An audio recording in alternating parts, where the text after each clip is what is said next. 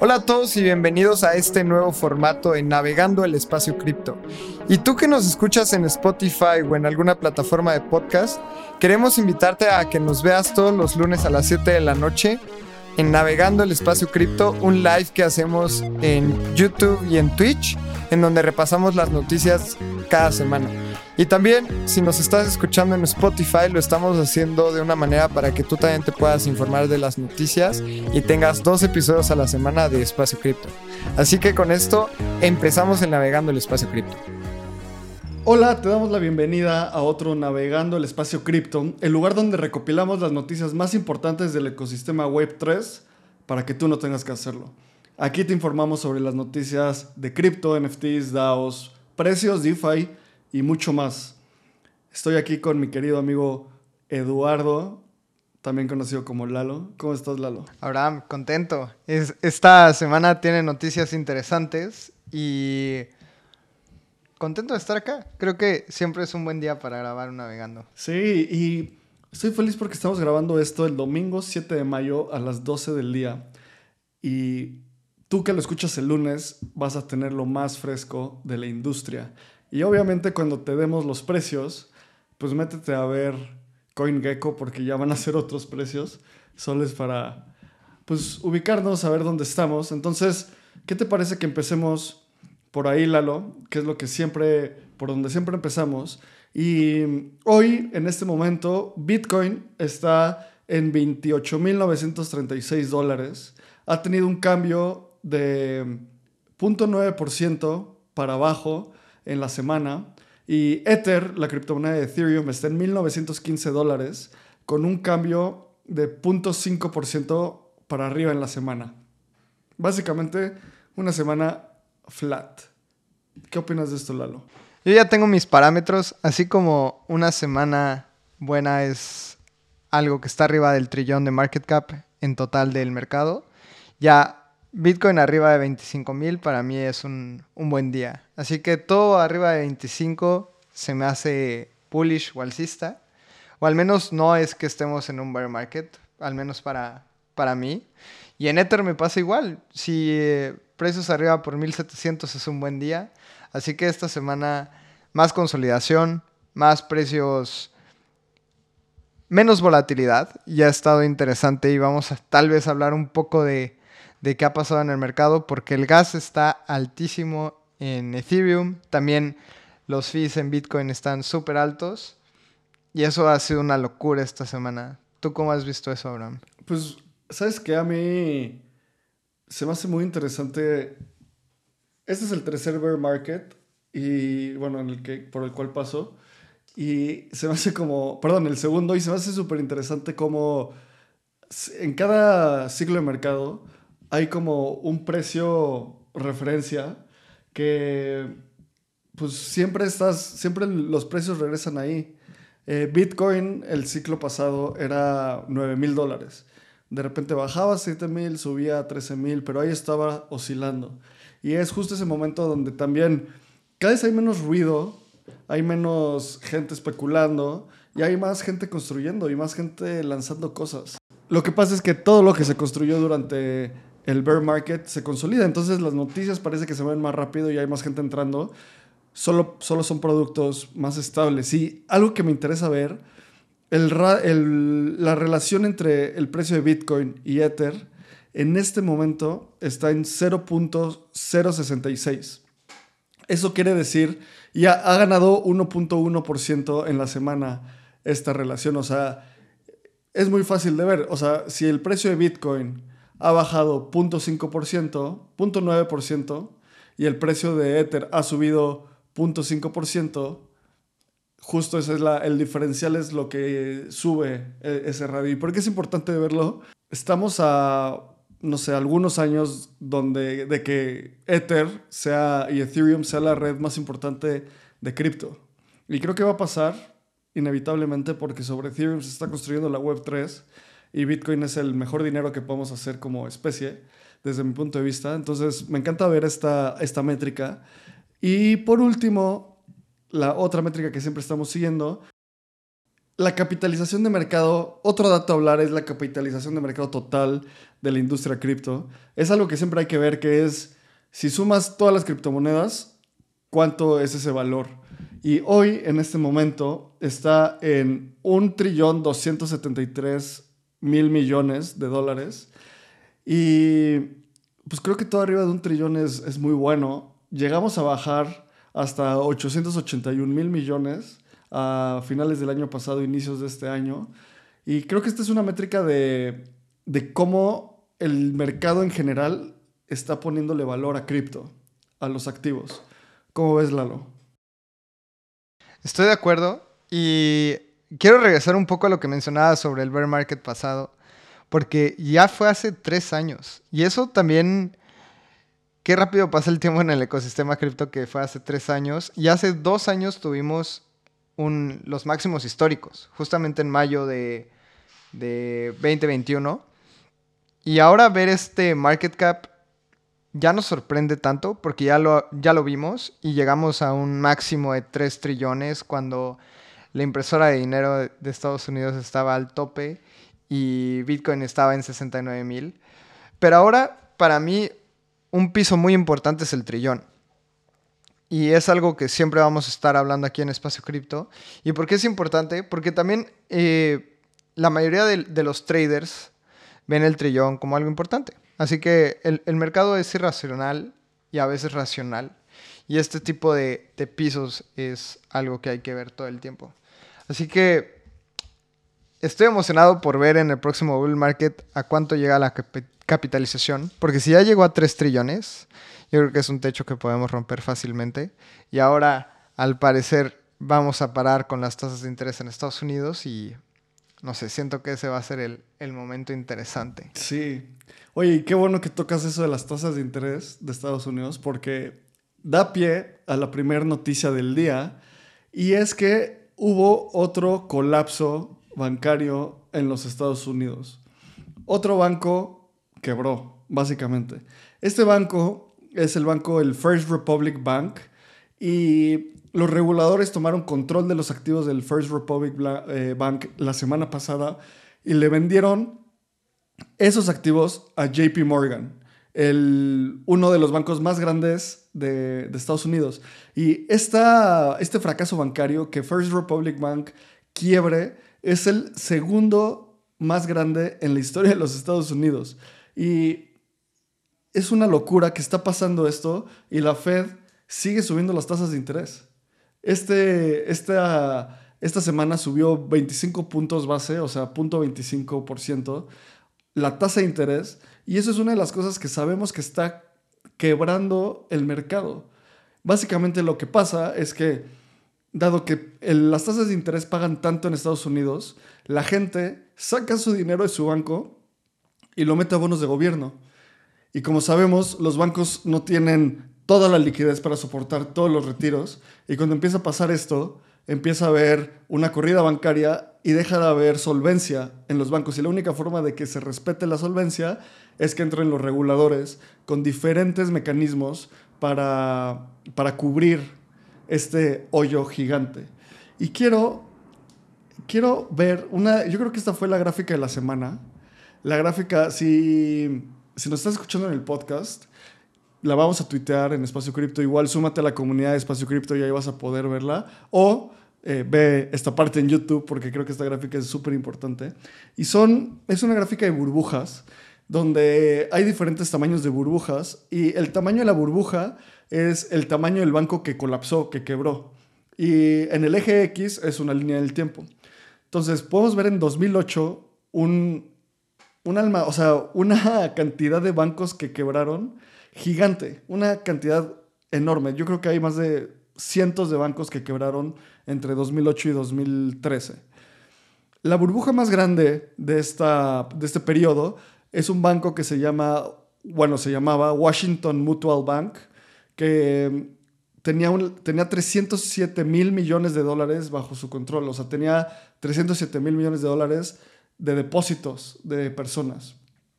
Y podemos ver cómo en 2021 casi no hubo fracasos bancarios, en 2021 o 2022, pero en 2023 ha habido tres fracasos bancarios. First Republic Bank, el más grande, con 229 mil millones de dólares. Silicon Valley Bank, con 209 mil millones de dólares. Y Signature Bank, 110 mil millones de dólares. ¿Y por qué es tan importante esto? Porque esto ha sido un cascadeo en el último mes. primero fue Signature, la siguiente semana fue Silicon Valley Bank, pasaron un par de semanas y ahora es el First Republic Bank. Y la narrativa de muchos reguladores en Estados Unidos fue Signature, pues claro, los crypto bros son súper irresponsables con sus depósitos bancarios y no controlaron su riesgo y el banco fracasó. Silicon Valley Bank, pues claro, obviamente eran los tech bros que tampoco tienen control, son gente con mucho riesgo, eh, son gente que está solo buscando hacer dinero, por eso ese banco quebró. Pero First Republic Bank no era nada de esto. Este, este banco daba créditos a gente normal, a gente que no está en alguna de estas industrias. Entonces, esto empieza a verse como algo sistémico más que algo de cripto o de tech. ¿Cómo ves, Lalo? Sí, justamente eso ya no toca nada tecnológico y cripto y esto es lo más preocupante, porque ahora estamos pasando a bancos tradicionales que puede ser de un trabajador o puede ser de una familia en Estados Unidos y justamente el banco quiebra. Y una de las estadísticas, justamente leyendo el reportaje de, The Wall Street Journal, es que antes de que First Republic Bank se diera la quiebra, ellos habían reportado en el primer trimestre del año que habían ganado aproximadamente 3.7% en los créditos que le daban a sus usuarios el negocio de los bancos es dar créditos más altos de lo que ellos dan en sus dividendos o le dan a la gente que invierte en el banco. Y justamente antes de tronar, ellos tuvieron que pedir un préstamo. Y adivina qué tasa la pidieron. A 4.7.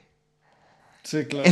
Entonces, todo lo que ganaron en el, en el first quarter, en el primer cuarto del año, en el crédito, valió. Y pues intentaron pedir ese crédito y aún así no pudieron ser solventes y tuvo que llegar un banco mucho más grande y con apoyo del gobierno a tomar la custodia de los activos de First Republic Bank. Y además, con todo esto, es porque, ¿qué causó el fracaso de First Republic Bank? Que enfrentó la salida de más de 100 mil millones de dólares en depósitos. Entonces es esto, una corrida bancaria. La gente está empezando a sacar su dinero de este tipo de bancos y los está metiendo en, los grandes bancos que son, los gringos le llaman too big to fail, demasiado grandes para fallar, como JP Morgan, como Goldman Sachs, como ese tipo de bancos. Y pues ahora están empezando a quebrar. ¿Y por qué también? Por las tasas de interés. O sea, la tasa de interés está a niveles altísimos y esta semana, como dije, la subieron 25 puntos base, punto 25% y suena a que ya no las van a poder subir más. Suena, suben las tasas de interés para intentar pelear contra la inflación, pero si siguen haciendo eso, van a quebrar a todo el sistema financiero americano, si no es que ya está bastante quebrado. ¿Tú cómo ves eso de las tasas de interés, Lalo? A mí también se me hace muy peligroso seguirlas subiendo, porque todos los bancos están atados a esto. Y el argumento principal es para bajar la inflación y desacelerar la economía. Yo creo que ya lo hicieron, evidente, pero también estás luchando contra desacelerar la economía y tronar bancos y que la gente se quede sin empleo. Entonces, tienes dos opciones.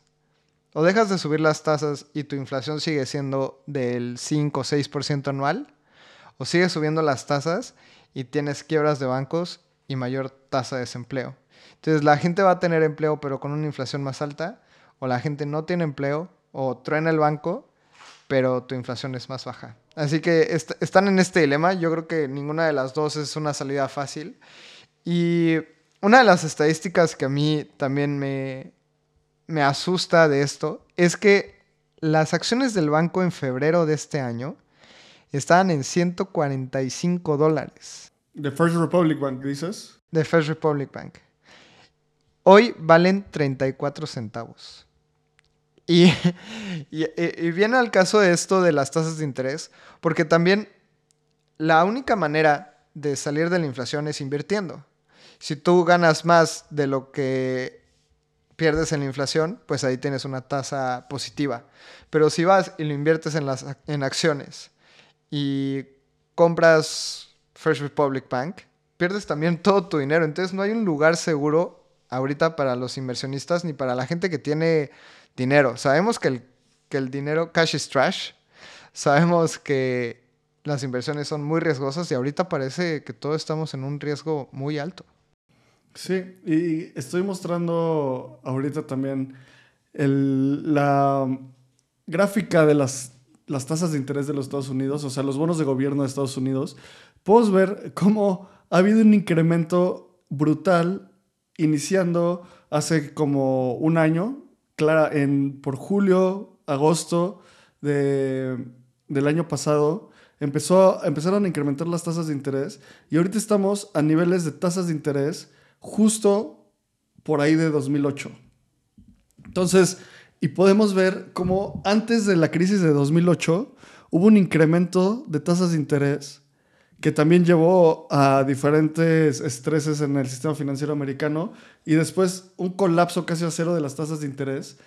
Y cuando es muy simple, si la tasa de interés sube, los, los, activos de riesgo tienen, la gente tiene menos incentivos para invertir en activos de riesgo. Activos de riesgo son como acciones, cripto, eh, diferentes bonos, otro tipo, de, otro tipo de deuda. Entonces, cuando empiezan a bajar las tasas de interés es una indicación de que la gente va a mover su dinero a activos de riesgo. Parece que ya llegaron a un techo. Y solo ha habido, no sé, siento que el, el sistema económico tradicional está tambaleándose gracias a que, ¿qué puede hacer el Banco Central? Ajustar las tasas de interés y esperar lo mejor, esperar que eso combata la inflación, pero a la hora de combatir la inflación, eh, por cómo está construido el sistema financiero, la gente saca su dinero de su banco chiquito, lo saca un banco grande, lo que quiebra el banco chiquito, lo que hace que el banco grande lo compre y el banco grande se haga más grande. Hoy JP Morgan ya no puede ser más grande por regulación. Ya tiene más del 10% del mercado bancario en Estados Unidos. De hecho, les hicieron una excepción para poder comprar y salvar a First Republic Bank. Entonces, ya no puede ser más grande. O sea, Estados Unidos no es como en México que tenemos, no sé, 5, 10 grandes bancos y muchos, muchas otras eh, SOFOMES, SOFIPOS y otras cosas que son otras instituciones financieras en Estados Unidos tienen algo como 3.000, 4.000, 5.000 bancos. Entonces, cuando se empieza a ver esta consolidación de mercado, es como si poco a poco tuvieran que nacionalizar la banca. Porque dice JP Morgan, ok, yo los compro y el gobierno dice como, ah, claro, es una empresa privada, que ellos lo compren. Pero esa empresa privada está respaldada por el gobierno y es demasiado grande para fallar. El gobierno nunca la va a dejar fallar.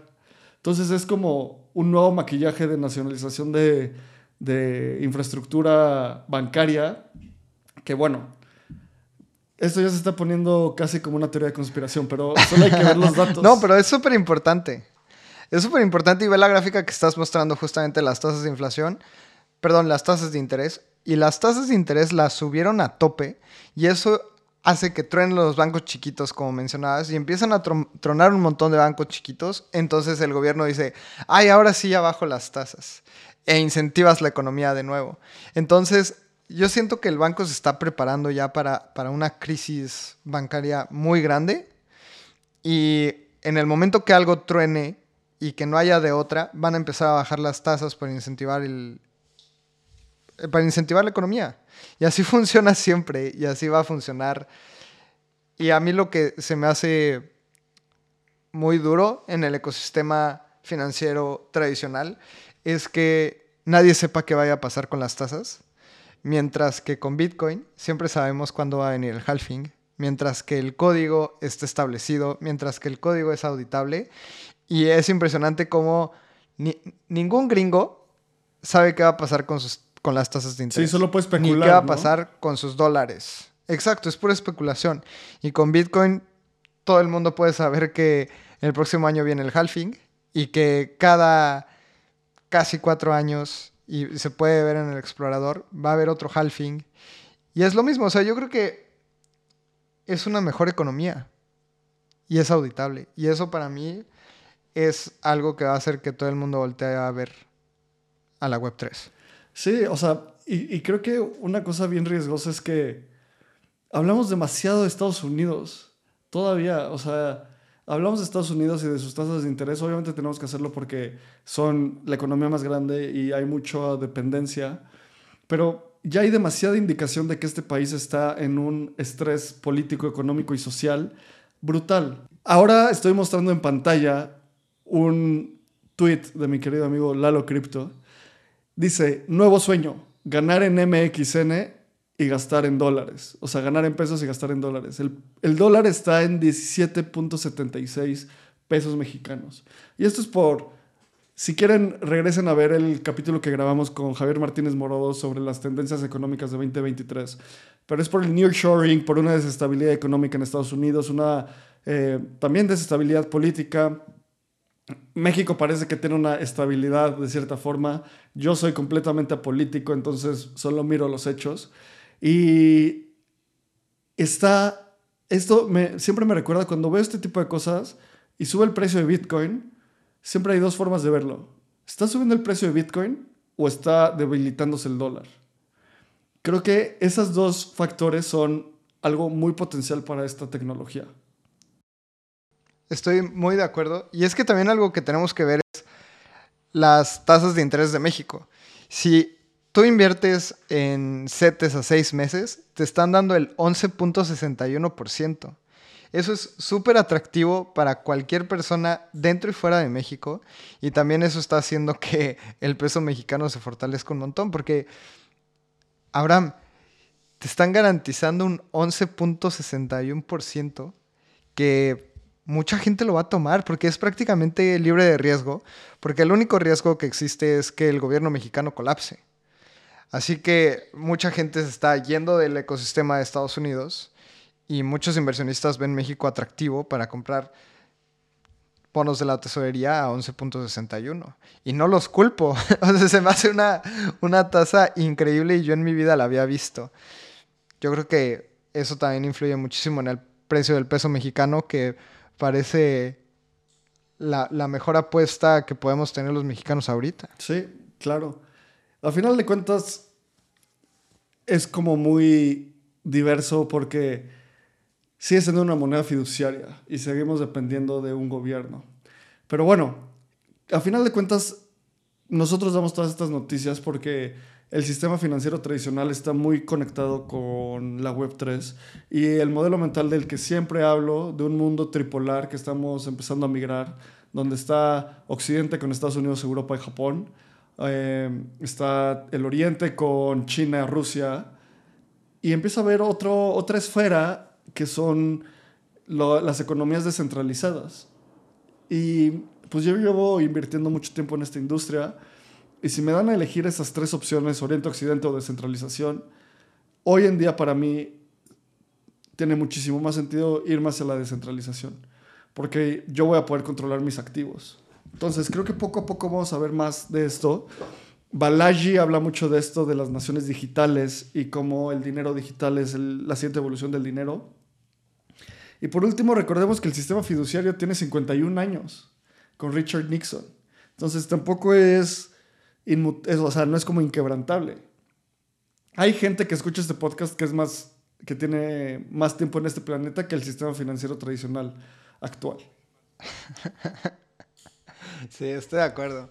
Y algo que, o sea, ya, ya hablando un poco más como a México, está impresionante que el dólar esté 15% abajo de lo que estaba hace un año, más inflación. O sea, la gente que, gana en dólares siendo mexicanos, hemos perdido más del 20% de nuestro poder adquisitivo en un año. Entonces también esto no es como un factor de de fiesta para todas las personas y nunca es bueno los extremos. Nunca va a ser bueno que el peso se vaya a, a 15 por dólar ni a 25, porque así como hay gente exportando, bueno, como hay gente importando, hay gente exportando. Entonces también hay, que entender que no siempre que el peso mexicano esté tan barato es un beneficio, porque la gente que, exporta ya también está... Cuando el peso está caro, el exportador le cuesta trabajo.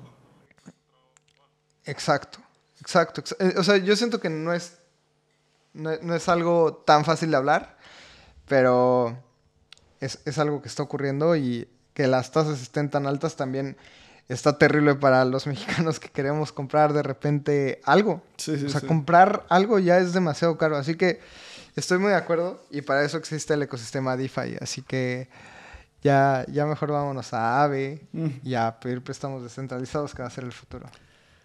100%. Y pues bueno, creo que es un buen momento de pasar a la siguiente noticia. Y esta noticia, cambiando por completo, Consensus y Sports Illustrated lanzan Box Office, que es una herramienta para dar control del boletaje a eventos a las personas que corren los eventos.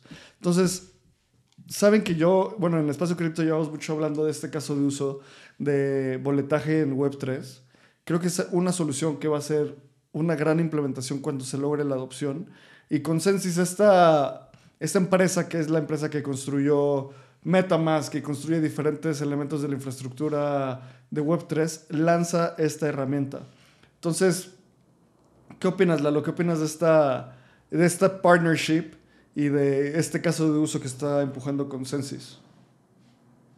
Me gusta muchísimo. Justamente antes de empezar navegando estuve explorando el website y algo que venden mucho es que vas a ahorrar 50% contra la competencia y también vas a hacer dinero en las reventas de los tickets, porque como sabemos al NFT le puedes poner un smart contract que cuando se revenda un ticket te lleves el 10%. Entonces yo creo que hay muy buenos beneficios de usarlo y también lo están comunicando muy bien. Si tú ahorras el 50% en gastos y además ganas dinero en la reventa de los boletos, creo que tiene mucho sentido adoptar esto, aunque no seas Web3. Porque son beneficios reales, no nada más es, ah, adopta los NFTs. No, tienes un beneficio económico en ganar dinero en la reventa y ahorrarte dinero porque es más barato que Eventbrite. Entonces, este tipo de beneficios son los que van a hacer que la gente se migre a Web3 y no solo porque los NFTs son cool, sino beneficios reales para la gente que no le importa Web3. Así que yo estoy muy, muy emocionado con esta noticia y se ve que es, bueno, Sports Illustrated es un- una empresa muy seria y Consensus también, entonces es un partnership que veo muy fuerte. 100% y además van a utilizar la tecnología de Polygon, que como siempre decimos, Polygon parece tener el mejor equipo de business development de la industria y es una solución que es tan obvia. No sé si Box Office Powered by C-Ticket sea la, la, la empresa que gane, el producto que gane. Lo que sí sé es que esto va a ser algo que va a ser adoptado es la siguiente evolución, tiene todo el sentido. Desde tickets de, para conciertos hasta tickets de, de deportes, todo. Tiene mucho sentido que eso sea, que sean NFTs. Y más porque también eliminas boletos falsos, porque ganas dinero en la reventa, porque es más seguro, tienes un mercado secundario en donde también alguien puede ganar y, y es más seguro para todos. A mí también tiene muchísimo sentido los beneficios y que ya no se repita el tema de, de un boleto falso, no va a existir. Eh, o sea, y Bad Bunny en el Estadio Azteca es lo más claro. También lo que pasa con. Taylor Swift. O sea, Ticketmaster es, es una de las empresas que se ha sentado en su monopolio y la tecnología es la mejor forma de derrocar los monopolios. Así que muy Es emocionado. el próximo ticket, es el próximo Kodak, Sí, Ticketmaster. exactamente. O Netflix, que diga Blockbuster. Pero bueno, Muy de acuerdo, muy emocionado con esto. Vamos a la siguiente noticia y es, pues ya, mejor hay que cambiarle el nombre del navegando a noticias sobre Coinbase porque cada semana damos una noticia sobre, sobre Coinbase y el- la noticia es que Coinbase y, y Gemini, uno del el exchange de los hermanos Winklevoss, lanzan el exchange, su exchange de derivados fuera de Estados Unidos. Entonces, ya han hablado bastante que ha- hay un ambiente regulatorio bastante adverso y Coinbase se lanza a hacer su propio exchange de derivados fuera de Estados Unidos. ¿Cómo ves esto, Lalo? Estoy muy emocionado y yo creo que la gente también, porque justamente estoy viendo las estadísticas y Coinbase en el mercado de derivados ya tiene más volumen en las últimas 24 horas en el mercado de Bitcoin contra el dólar que Binance. Y esto es darle a, un monstruo. Coinbase en las últimas 24 horas tiene tradeados 11.3 billones y Binance tiene 8.4 billones. Así que Coinbase ya está ganando en el mercado de derivados y se me hace muy obvio. Creo que Coinbase tiene una imagen mucho más segura y compliant que Binance. Pero me gustaría saber tú qué piensas, Abraham. Pues mira, creo que una de las cosas que a mí más se me hace, eh, se me hace interesante es cómo esta es una empresa pública en Estados Unidos y está tomando acciones claras y súper públicas de que los reguladores no están haciendo bien su trabajo. Y lanzar esto en este momento también se va a hacer una, postura, una postura política y una postura regulatoria, porque dicen, yo no voy a parar mi producto, yo voy a continuar construyendo. Si tengo que construir fuera de Estados Unidos para hacerlo, pues, ¿quién va a perder más? Estados Unidos, no Coinbase. Coinbase va a tener, seguir teniendo su mercado. Se me hace una gran, gran, gran eh, estrategia y herramienta que, utiliza Coinbase. No, estoy de acuerdo. Y veamos las estadísticas, como lo estaba repitiendo. Ahorita, Coinbase, únicamente en el par de Bitcoin, Bitcoin contra dólar, ya tiene más volumen que OKX, que Bybit, que Qcoin y que Bitget, que son el 2, 3, 4 y 5 exchanges de derivados según CoinMarketCap. Ya nada más está peleando con Binance. Y esto fue lanzado hace una semana.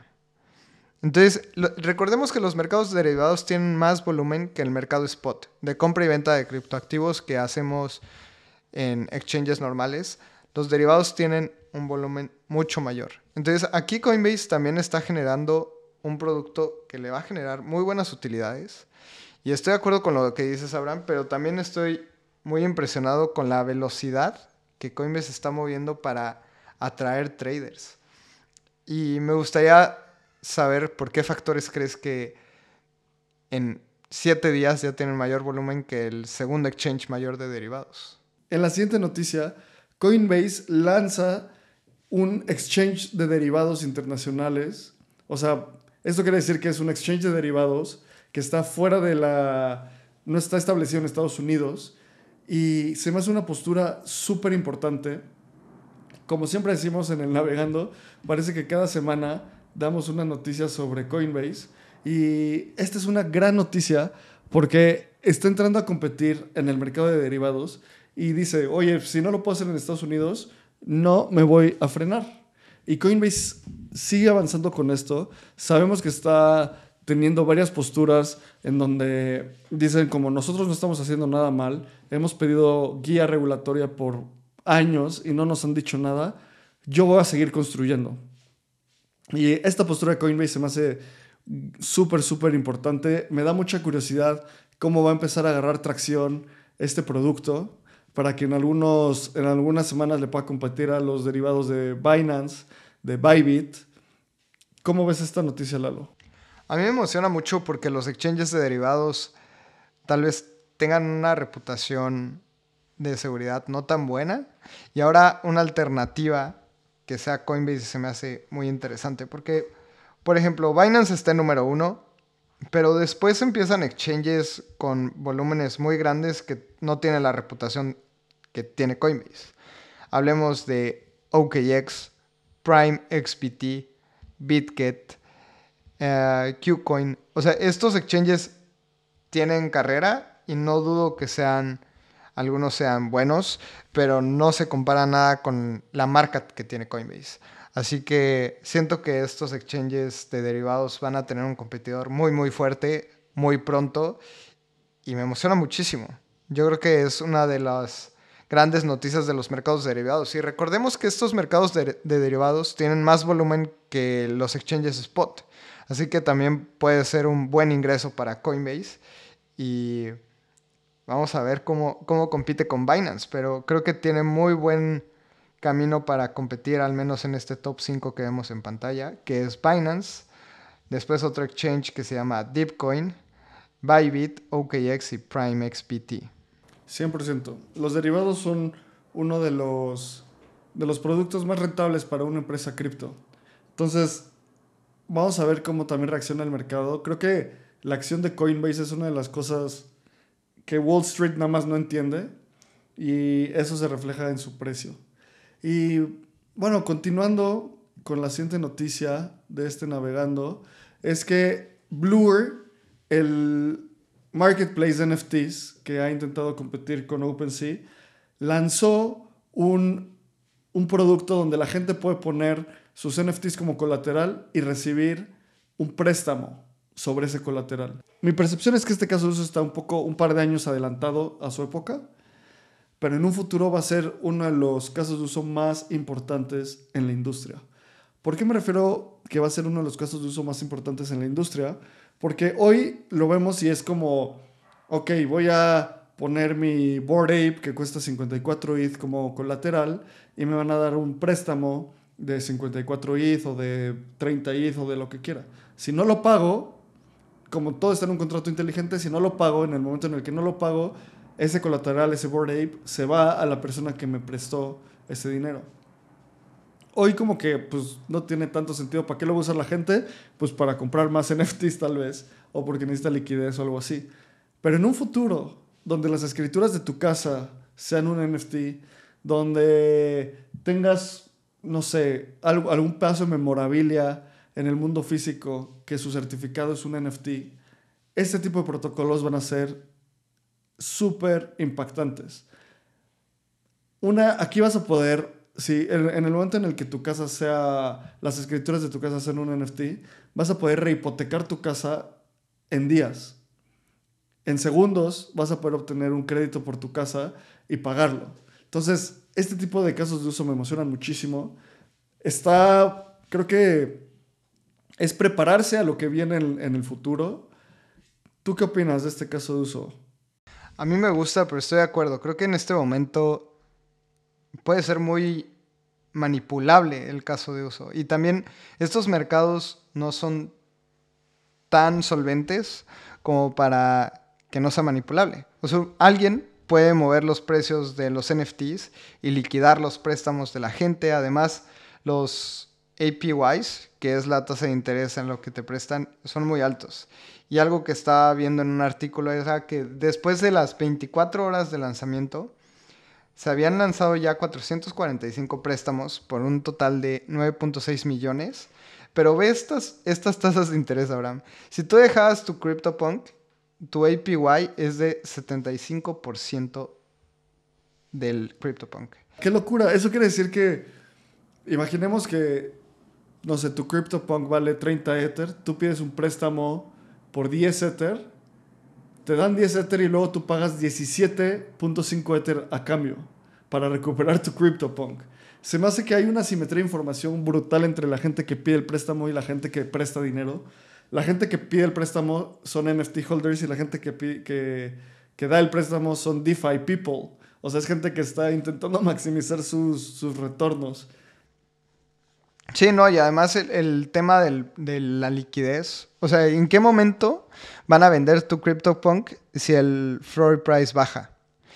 Imagínate arriesgar tu CryptoPunk por un préstamo de 10 Ethers, que te manipulen el mercado o haya ahí un movimiento extraño y adiós CryptoPunk, adiós muchísimo dinero. A mí, a mí se me hace muy riesgoso también porque el mercado de los NFTs es muy manipulable en este momento y yo no tocaría eso para nada. También, por ejemplo, Azuki 75%. Y hay una colección que está muy trendy que se llama Milady. 61, perdón, 161% en APY.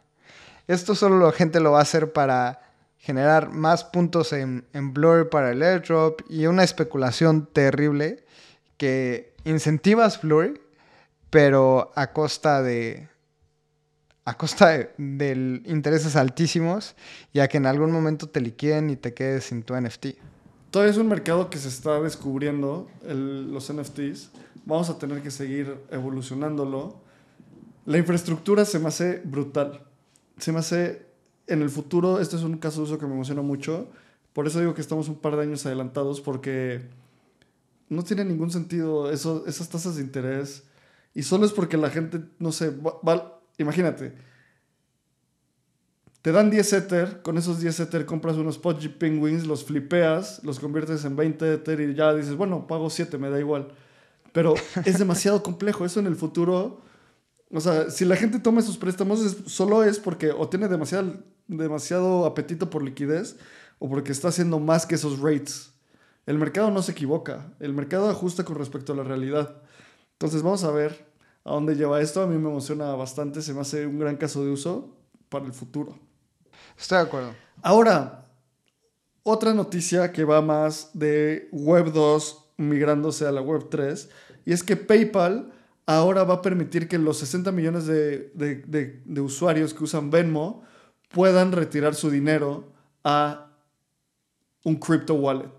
Ya no van a tener que, mantener su dinero en Venmo, sino ahora vas a poder hacer un retiro de, tu cripto a Metamask, a Rainbow, a cualquiera de tus carteras. A mí se me hace una noticia súper importante porque hay una gran cantidad de usuarios de Venmo en Estados Unidos, 60 millones, y es una forma de cortar o sea, de abrirle las puertas a la descentralización y al sistema de Ethereum. Y hay que ver una estadística porque Venmo procesó 245.3 mil millones de dólares en transacciones fiat durante 2022. Esta cantidad ni siquiera la pude leer bien a la primera. Es una plataforma en donde en Estados Unidos se mueve muchísimo, muchísimo dinero. Y podría decir que es una de las top 3 en Estados Unidos. Así que la gente va a tener acceso a hacer transferencias en cripto, a hacer transferencias en fiat dentro de Venmo. Y yo que estoy viviendo un tiempo allá, era, Abraham, no sé, tú pagas las chelas y te mando un Venmo. Y le mando 5 dólares a Abraham y pagaba los libros con Venmo. Y toda la gente utiliza Venmo. Creo que eso falta un poquito más de tiempo para que en México se adopte al 100%, pero pasa en muchísimos países. En Colombia pasa muchísimo con X o con Plata. En Brasil con Pix. Y en Estados Unidos es, una empresa privada que se llama Venmo, que es de PayPal. Así que es, es una noticia muy, muy grande y toda la gente lo va a poder adoptar. Y vas a poder cambiar tus dólares por Bitcoin o tus dólares por los tokens que PayPal tenga listados. Claro, y en México lo que pasa es que el sistema SPAY funciona muy muy bien. Y en Estados Unidos es una porquería. Te cobran dólares, te cobran una comisión por retirar, por mandarte dinero y llega como en cuatro días o tres días. Y Venmo lo hace instantáneo. Así que esta es una gran noticia. Y vamos a seguir con las noticias de el mundo financiero tradicional acoplándose a, Web3.